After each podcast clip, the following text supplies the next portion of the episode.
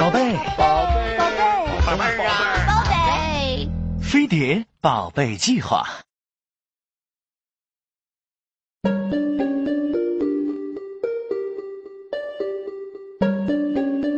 你为什么受伤了？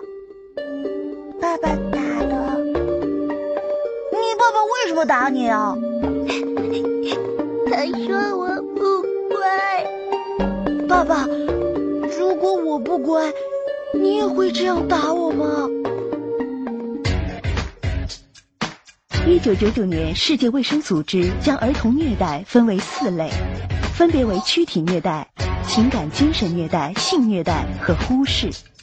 当今，各国都意识到了虐童的严重危害性，应对措施也在积极推进。美国从1874年成立第一个防止虐童协会之时，直至1984年通过了《儿童保护法案》。百余年的努力，让美国的反虐童体系处在世界领先水平。而其最具特色的强制报告制度，更是将美国群众爱管闲事的技能又赋予了法律的加持，让一切莫须有的儿童虐待行为陷入人民战争的汪洋大海。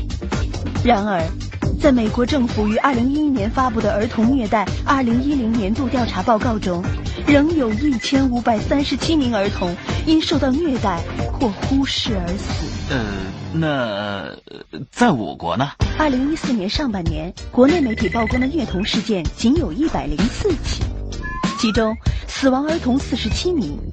这样一比较，是不是觉得我大天朝的护犊事业更胜一筹呢？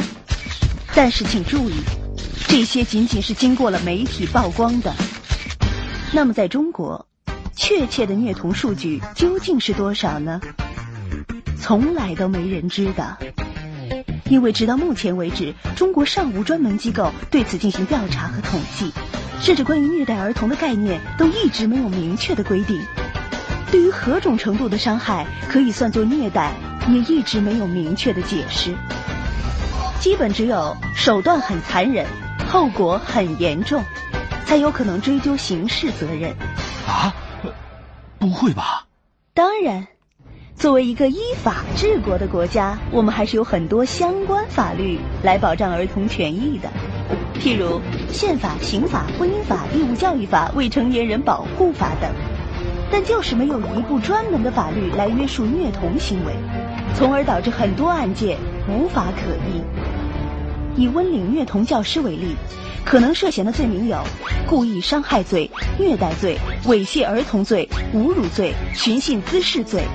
却都因无法可依而导致罪名不成立，最终只能以拘留十五天的判决来收场。另外，我国目前在受虐儿童的救助保障及安置方面的资源也极度匮乏。当美国政府为了照顾每个受虐儿童花费二十一万美金的时候，我们也只能任凭其被施虐者带走，并浪迹天涯。啊。啊，还好我们没有遇到。哦，看到这里，你是否在为我国目前保护受虐儿童方面的严重不足而心生忧愤的同时，又有一种与己无关的轻松？那飞碟宝贝计划想告诉你，每十个中国人中约有四个在儿时受过不同形式的虐待。是否在惊讶比例如此之高的同时，又庆幸自己是另外的六个之一呢？嗯嗯，那让我们来回忆一下。你被父母以男单、女单混合双打的形式揍过吗？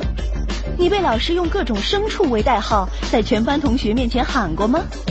你独自一人被反锁在家里，或者脖子上挂着家门钥匙，沿着马路牙子溜达过吗？是的，这些都算虐待。但是，我为什么从不觉得呢？因为时至今日，长幼尊卑有序的观念依然强烈影响着我们的家庭和社会。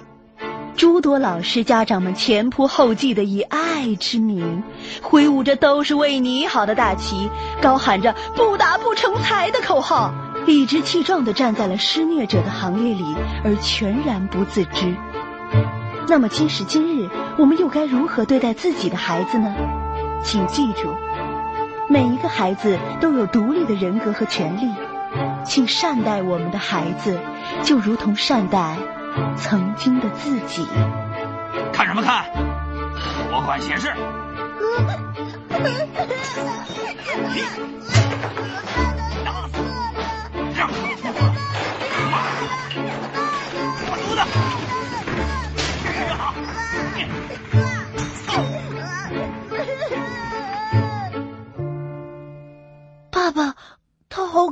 怜呢，我们救救他吧。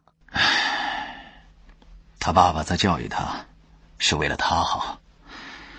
我们走吧。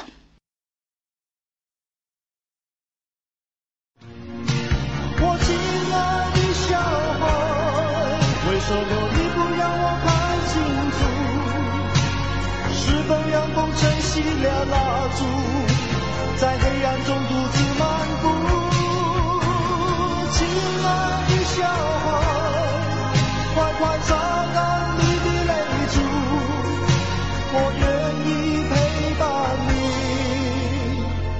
走上回家的路。